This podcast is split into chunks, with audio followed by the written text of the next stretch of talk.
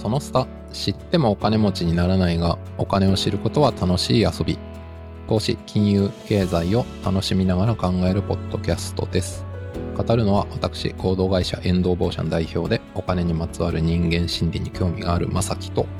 金融業界で10年以上働いた後今はスタートアップファイナンスの支援をしたり経済メディアで寄稿したりしているしげです。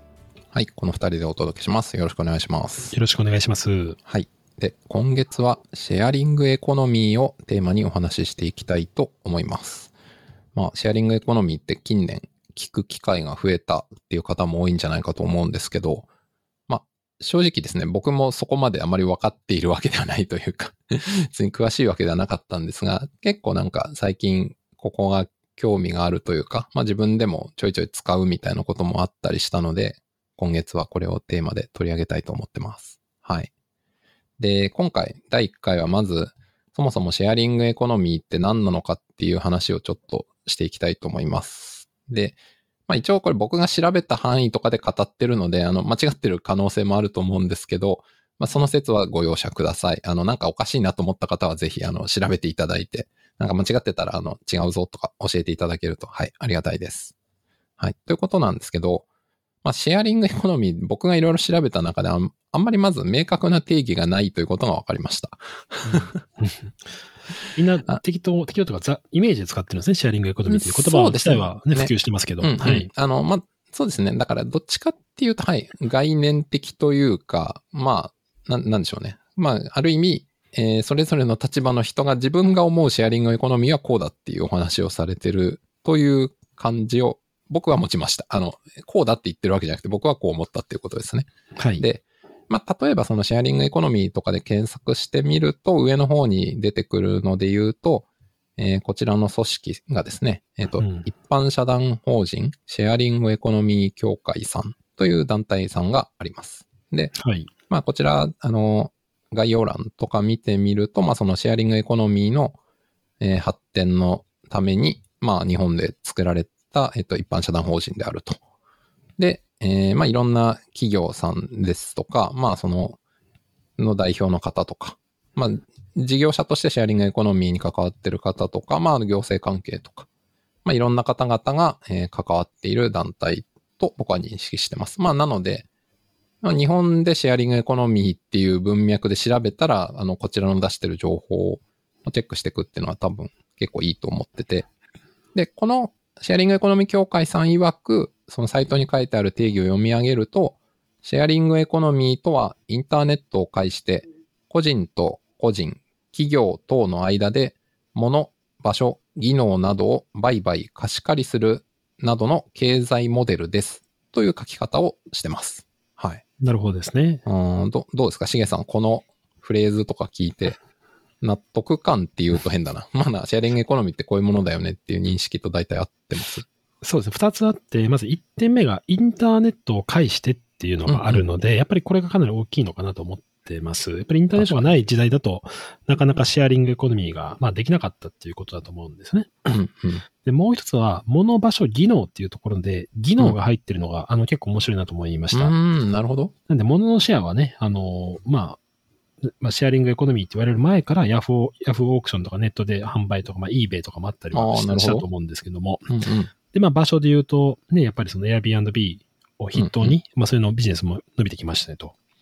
で、技能って、これ何なんだって言うと、言うとまあ、やっぱりその、ここならですかね。うん。スキルシェアって言い方してますけど、はいはい。その、ものや場所だけじゃなくて、個人が持ってる技能とかも、まあ、シェアしていく。しかもそれをインターネットを介してやっていくっていうところが、あの、個人的にはこの定義としてポイントになってるかなという気はしましたね。なるほど。いや、確かに今もこのしげさんに言われた、はい、ポイントが確かにと思いました。あ、で、一応他にもどういうシェアリングエコノミーの定義があるかっていうのを調べてみたんですけど、まあ、こちらは日本の官庁ですね、デジタル庁。まあ今、はい、昨今ね、結構話題になることも多い省庁ですけど、うん、まあこちらのホームページというか、そこを見てみると、こんな定義がされてます。うん、シェアリングエコノミー。個人等が保有する活用可能な資産等、スキルや時間等の無形のものを含む、閉じを、インターネット上のマッチングプラットフォームを介して、他の個人等も利用可能とする経済活性化活動とこんな定義があります。なるほどですね。うん面白いですね。あの、さっきシェアリングエコノミー協会さんだと経済モデルって書いてて、こちらだと最後活動っていう言い方をしてて、確かに面白いな。と思いました。うん。まあ、そうですね。こっちだとあとマッチングプラットフォームっていう書き方を、なんか明言してて、ちょっとそれも面白いなって思いました。確かにですね。マッチングプラットフォームってありますね。うん。でもやっぱりインターネットっていうのが、シェアリングエコノミーでは当然ポイントになってきて、例えば私が、なんでしょう、あの、まあ、昔のまあ受験勉強ノウハウ、まさきさんもですけども、使って、えー近所の、えー塾で、まあ、バイトしましょうかとか、うんやったら別にこれシェアリングエコノミーと何でもないと思うんですけども、確かに。これをインターネットを介してそういうプラットフォームで、うん。まあ、英語を教えますとか、うん数学を教えますっていう風になると、うんこれスキルのシェアリングになってるっていう、おそらくそういうことですよね。あ、いや、なるほど、そうか。そういうことですね。そうか、そうか。確かに。はい。という感じで、まあ、二つ、大きい組織というか、まあ、有名なところではこんな定義がありましたというご紹介でした。はいあとですね、デジタル庁のホームページにあの活用ハンドブックっていうのが置いてあって、これ結構ページ数がある PDF なんで、あのリンク置いとくので興味ある方はぜひ見ていただければと思うんですけど、まあなんか、やっぱあれですね、これもそのデジタル庁さんが作ってると思うんですけど、まあ例えばそのシェアリングエコノミーの市場規模であるとか、あと結構地域課題を解決するためにシェアリングエコノミーをどう使っていくかっていう、なんかそういう観点で割と書かれてるなっていうのが僕の認識ですね。地方自治体の課題とか、まあ実際それを解決するためのサービスにこんなのがあるよっていうので、企業サービス一覧みたいなのが書いてあって、さっき名前出た Airb もありますし、あと Air Closet とか、あ、そうですね、ここならもありますね。とかうん、スペースマーケットとか、はい、なんかそんな感じで。あとループってあれですよね。あのキックボードはい。のあのループだと思うんですけど、とか、そういうの企業名とかもいろいろ書かれてたりすると。あと具体的にそれってどういうサービスなんだっていう紹介とか、そのどの領域で使うか、例えば防災とか観光とか、モビリティとか、まあそういうタグで整理されてたりすると。まあそんな資料になってるので、まあ実際その国とか行政がどういうふうに捉えて、どういうふうな企業を認識してるかみたいなのを認識する上で、この PDF とか結構参考になるなと思いました。はい。なるほど。ちょっと私も今、このデジタル庁の、うんあの、活用ハンドブック。ハンドブック拝見してるんですけども、これはあの、まあ、よく見ると裏で、裏と言いますか、表かわかんないですけど、シェアリングエコノミー協会が多分作ってるっていう書きあ、そうっすね。そうっすね。確かに。ですけど、これ、あれですね、館長の資料と思えないほどポップというか、うん絵がたくさん、色使いも綺麗ですし、そうそう。読みやすい、硬くないというか、めちゃめちゃ読みやすい、そうですよね。あの、皆さん、多分調べ物とかであの、役所の方が出してるパワポとか見たことある人は結構あの、絶望感が、多分あまり、あまり詳しく言わないですけど、なんとなく想像つくと思うんですけど、全然そういうのじゃなくて、普通にこのまま印刷して、冊子として見られるぐらいの、いそいう感。じの出来かなですよね。り、なんでセンスのいいデザイナーが全体を作ってることを想像するぐらい、その、うん。なんかわかりやすいですし、このタグ付けみたいなのが左上のページにありますけど、まあ、めちゃめちゃ見やすいですよね。ですね。はい。うんまあ、なので、もちろんねデジ、デジタル庁さんとかって、まあ、その行政のデジタル化とか、効率化とか、あーわかりやすさとか、はいいろんなことの旗振り役だからっていうのももちろんあると思うんですけど、まあ、やっぱりその、シェアリングエコノミー協会さんとかも含めて、やっぱそのデザインできちんと伝わるようにしていこうっていう、うんやっぱその、目標とか、実行するっていう部分の、やっぱなんかその思いみたいなのは感じるなと思いました。はい。確かに。うん。というところまで来て、いろいろこう定義とかも見てきたんですけど、えーっと、まあ、ここは完全に次僕の意見なんですけど、はい。まあ、そうは言っても、さっきインターネットとか話が出てきたんですけど、シェアリングエコノミーって言われても、やっぱり僕まだなんか、自分の中で完全にピンときてない部分結構あるんですよね。はい。何がシェアリングエコノミーで何がそうじゃないのかっていう、うんまあその境目とかね、結構わかんないなと思ってて、例えばですけど、あの、タイムズカーシェアとかあるじゃないですか。ありますね。あの、乗れるやつ。うん。で、僕も結構使うことがあって、まあこれは第2回目で話そうかなと思ってるんですけど、例えばタイムズカーの場合は、これシェアリングエコノミーに入るの入らないのっていうと、しげさん直感的にはどう思います？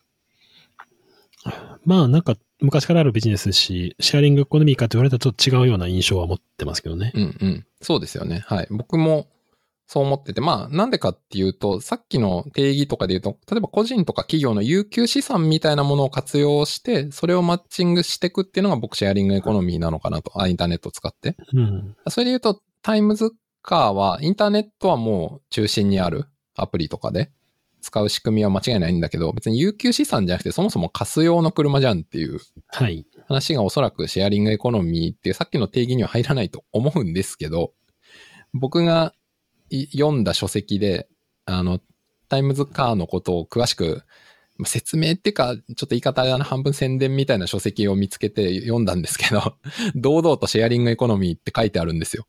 なるほど。つまり、そこから僕が何を思ったかっていうと、その、例えば、シェアリングエコノミー協会さんとかはこういう風なものだって定義してるんだけど、さっき言った通り、まあ結構みんな使いたいようにシェアリングエコノミーっていうものを使ってるっていうのが現実なんじゃないかなと思いましたっていう。まあそうですよね。その、いわゆるその、個人の有給資産とかインターネットのプラットフォームっていう定義を使うと、シェアリングエコノミーとして、やっぱりこの10年間伸びてきた会社、まあ、さっきうんのハンドブックにもある会社を見ると、やっぱり結構 C2C が多い印象ではあるんですよね。うん、うん。あの、個人 C2C っていうのは個人から個人ですね。うん。個人から個人ですね。うんまあ、Airbnb 一番わかりやすいですね。うんうんあ個人の空いてる部屋をまあ貸すとか、うんね法人で持ってるケースもありますけど、当然。まあまあまあまあ。で、海外でいう Uber もそうですね。個人が持ってる車で、うん、あうん。の相乗りするみたいなところ。そうですね。で、えーじゃあ、その、ね、今あったタイムズカーみたいな、いわゆるその B2C、まあ、法人がうん、うん。資産として持ってて、それを貸し出すっていうのは、これどうなんですかっていう時に、まあ、ちょっとシェアリングじゃないんじゃないかと、まあ、直感的に思ってしまうと。ただ一方で、この活用ハンドブックを見てるとですね、はいはい。アイカサっていうサービスがあるんですね。あーあの、か、傘のレンタルっていうか、傘を借りられるやつか。傘のシェアリングですね。そうそうそ結構大きい駅とか渋谷とかに行くとね、その傘が置いてあって、私も以前ですね、ちょっと傘のシェアリング事業にスタートアップでちょっとだけ支援で入ったことがあったんう。ですけども、はいはいはい。なるほど。あの、年間の、うん。あの、ビニール傘の廃棄の量が半端ないんですよね。はいはい。その日本の合計年間ビニール傘廃棄数とか捨てられてる数とかがやばいってそ話ですよね。そうなんですよ。確か数千万本とかそんなレベはいはい。ルなんですよ、だと本当に。思います。うん。でね、あの、すごく、あの、ね、台風とかあった時って、なんかボロボロに折れた傘がその辺に捨てられたりしてるじゃないですか。はいはい。転がってますね。どう考えてもダメだと思うんですけど、はいはいまあ、放置されちゃうってなって。うん。で、それに対して、まあ、相傘とかは、その傘を一旦借りて、戻すところもいろんな場所があるんで返せばいいですみたいな。はいはい。で、わかりやすいシェアリングになってるんですけども、まあ当然うん C2C でもないですし、そうですよねどっちかって。いうと、はい。これタイムズカーと一緒ですよね。タイムズカーと一緒ですよね。そうですよね。はい。なので、あの、とは、とはいえ相傘ってシェアリングビジネスですよねって言われれば、うん。まさに傘をシェアしてるっていう意味で、まあ確かにまあ。、違和感なくすっと、うんまあ、シェアリングって入ってくる。まあ、名前、うん社名がね、うん相傘で、まあ、シェアリングっていうことではあるんで、っていうのが、えー思う、思うんですけれども、うんうんまあ、そういうと、まあ、広義で言うと別に B2B とか B2C とかは、C2C とかは関係なくて、まあ、うんタイムズもある意味、まあ、そういうシェアリングとしてうん。捉え直してもいいのかなっていう気はしなくはないうん。ように感じてきましたね。そうですね。はい。うんそうですね。シェアリングエコノミーのその競技に入るかっていうと入んない気はするけど、はい。なんかもうちょっと講義に言えば入るかもしれないっていう気はしますよね。そうですね。はい。はい。うんで、例えばあと次の例として、もうメルカリとか、はいこ。れはしまさに C2C でいらないものを売って買ってってできるサービスだと思うんですけど、はい。なんか、僕、冷静に考えたときに、メルカリって物を販売するわけじゃないですか。はい。個人から個人に。うんでもそれってシェアなのかっていうのがいまいちよくわかんなくて、だって法的には所有権を移転してるわけじゃないですか、完全に。はい。僕が持ってるこの本を、例えば、しげさんというか、まあ、他社にメルカリで売ったら、これ僕の本じゃなくてしげさんの本になって、僕はしげさんからお金をもらうわけですけど、はい。これシェアなんですかねっていう。ってど,、う思います？直感的にとかでも何でもいいんですけど。そうですね。あの、メルカリについては、やっぱりその、有給資産という文脈で、うん、家で読まないけどある本があったりして、それを。今まで例えば別にね、古本屋とか、例えばブックオフに売るとか、まあ当然あったようなうんうん。話だと思うんですけども、まあそれが例えばそのやらない、もう使わないゲーム機とかっていうのを、まあほっとくと捨てるだけだけれども、それをですね、あの、インターネット上を通じて、まあ別の人に売って、うんまあ再利用されるっていうようなうんうん意味で、あの、まあ所有権は移ってはいるんですけど、まあなんか社会全体でシェアするみたいな考えとしては、うんまあ捉えれるかなと思ってまして、ああ、なるほど。先日ちょっと面白かったのが、うんあの、Facebook でですね、あの、はつながってる人がつぶやいてたんですけども、はい。まあ子供さんが、えーなんか、壊れたはい。スイッチのコントローラーを、あ、スイッチってあの、ニニンテンドースイッチですね。ニンテンドースイッチはいです、ゲーム機のスイッチをもらったと。で、それをメルカリで売ったら1500円だったらしいんですよね。はい。で、中古の、えースイッチのコントローラーを2400円で買ったと。うんうん。実質900円ですと。うんなんで、えー循環経済が起きていいですねっていう言い方をしてて、うんうん。なんでじゃあその壊れたスイッチのコントローラーが1500円で売れるかっていうと、はい。それをあの修理できる人がいるじゃないですか。で修理キットも売ったりしてるんで、あ、なるほど。はいはい。でそれを多分1500円で仕入れた人は修理して、綺麗にして3000円とかで売ると思うんですよね。うんうんうん。だからそういう意味で、なんていうか、ある意味、まあサーキュラーエコノミーみたいな言い方してますけど、循環する。うんうん社会全体で、その、リソース、資源をシェアするっていううん考え方はあるのかなっていう気はしましたね。うん。なるほど。だから、シェアというか、まあその、スコープというか、それを社会全体で、まあ新しくその物質からし新しい製品を作らなくても今あるものの修理とか、その所有権の移転とかによって、そこで、まあ資源の節約じゃないけど、そういうことができてれば、講義にはシェアリングエコノミーなんじゃないかと。そうですねそん。な感じですかね。で、これがそのインターネットがなかったり、あったとしてもなかなか買い手が見つからないときに、うんえー壊れた任天堂スイッチのコントローラー欲しい人いますかって言って、身の回りで探すのはかなりきついと思うんですよね。いや、難しいと思います。ただそれがメルカリっていうプラットフォームがまああるおかげで、まあそれを欲しいという人もいらっしゃって、ああ、でなるほど。しそういう意味では、その有限な資源を、まあきちんとシェアするっていうふうに、まあ一応捉えられるかなとか、まあ洋服とかもね、その買ったけど似合わないとかサイズが違って、ほぼ、ほぼ新品ですみたいな。はいはい。そういうところを、えーうん知人友人の範囲を超えて、うんうん。ある意味その売ることによって、まあそれを、まあシェアというかちょっとわかんないですけども、まあまあ。という捉える方は、なんかまあ、できなくはないかなと思いますね。うんうん。うん。いや、なるほどなるほど。はい。という感じで今、二つほど事例に触れてきましたが、まあそんなわけで結構シェアリングエコノミーって言っても、まあ考えると難しかったりもするけど、まあそこはいろいろ調べながら、まあ自分はこうなんじゃないかみたいな考えていくってことでもいいのかなみたいなことは思ったんですけど、はい。まあそもそもシェアリングエコノミーって言葉に至る前にシェアってなんだっていう話をちょっと思ったんですよね。まあそうですよね。はい。はいはい。まあ、だから単純に単語として我々が日常でシェアっていうと、まあ、例えば3つぐらい意味があると思うんですけど、まあ、今ここで言ってるものの共有とかっていうののシェアもあるし、あと、ソーシャルメディアとかでこのニュースをシェアするとかいう言い方もするじゃないですか。ありますね。うん。とか、あと、例えば、経営とか売上の分析みたいな時に売上のシェアで A 社が何パー、B 社が何パーみたいな、そ割合みたいな言い方もすると思うんですけど、はい。まあだからまずシェアって言葉って結構言葉自体が含む範囲広いよなみたいなのがまず一個あるなってふっと思ったんですけど。はい。で、まあそもそも、まあただ今回の話でいうシェアリングエコノミーとかにつながるシェアで言うと、まああの、その何ですかね、それについて分析というか、論じてる書籍とか読むといいのかなと思って、まあ、手に取った書籍が、えっ、と、し そのままです。シェアっていう本がはい。これあれですね、あの、まあ、正正直言うと、しげさんから教えてもらって読んだんですけど、えっと、2010年、レイチェル・ボッツマンルー・ロジャースっていう方が書いた本ですね。はい。はい。で、えっ、と、この方々は何なんだ？えーエコノミストか。とそうですね。うんと、まあ、ビジネスデ起業家です、ね。ザイナー、はい。起業家。はいはいはい。っていう方々が、まあ、2010年に書いた書籍で、でこの書籍で、まあ、もうすでに Airb とかも存在してたのかな？サービスとして。そうですよね。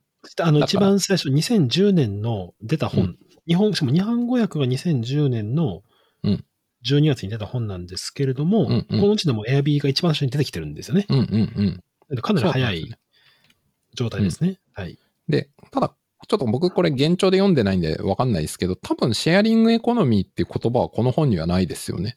なかった、なかったと思いますね。まだ。うんはい。その言葉が少なくともまだない時代はい。で、まあ、ちょっとこれもごめんなさい。日本語のあれになりますけど、この中で言う、さっき言ってたシェアリングエコノミーに近い言葉として使われてるのが、共同型消費っていう言葉が日本語では使われてますね。はい。はい。まあ、ちょっと英語わかんないな。なんだろう、シェアリングコンサンプションみたいな、そんな感じなのかな わかわかんないですけど。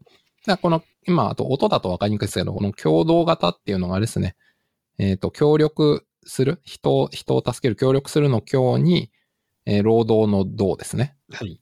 共同するの共同型消費とうん。いうことが書かれてて、で、この本の中にですね、あの、その共同型消費の3分類みたいなのが書かれてますとはい。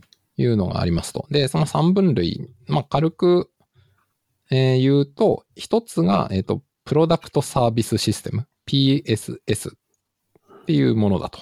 はい。で、二つ目が、えー再配分市場うん。だと。で、三つ目が共同型ライフスタイルだという言い方をしてます。で、はい。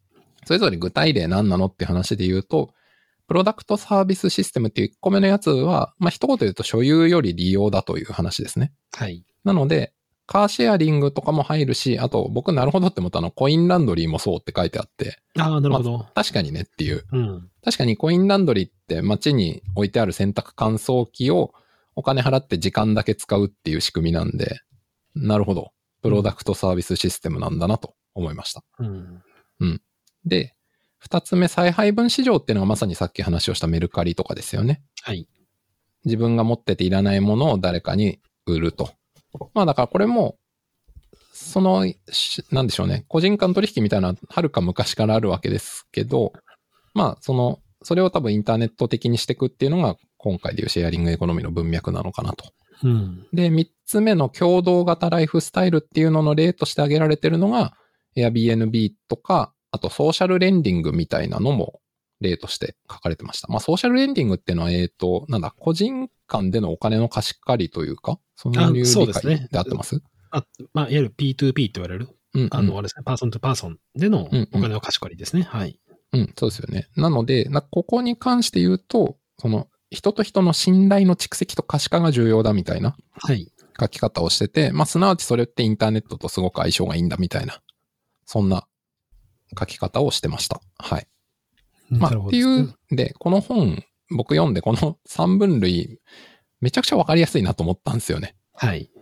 ね、すごい納得して、だからもうこの2010年のこの本でなんかこんなわかりやすく書かれてるんだっていうのがまず整理としてあったんですけど、だから逆に言うとというか、そっから、まあいつの間にかシェアリングエコノミーという文脈になってきて、結構いろんなものがシェアリングエコノミーっていう枠でポイポイポイポイ入るようになってきた結果、逆にさっき僕が言った通りちょっとわかりにくくなってないかっていう 気がしました。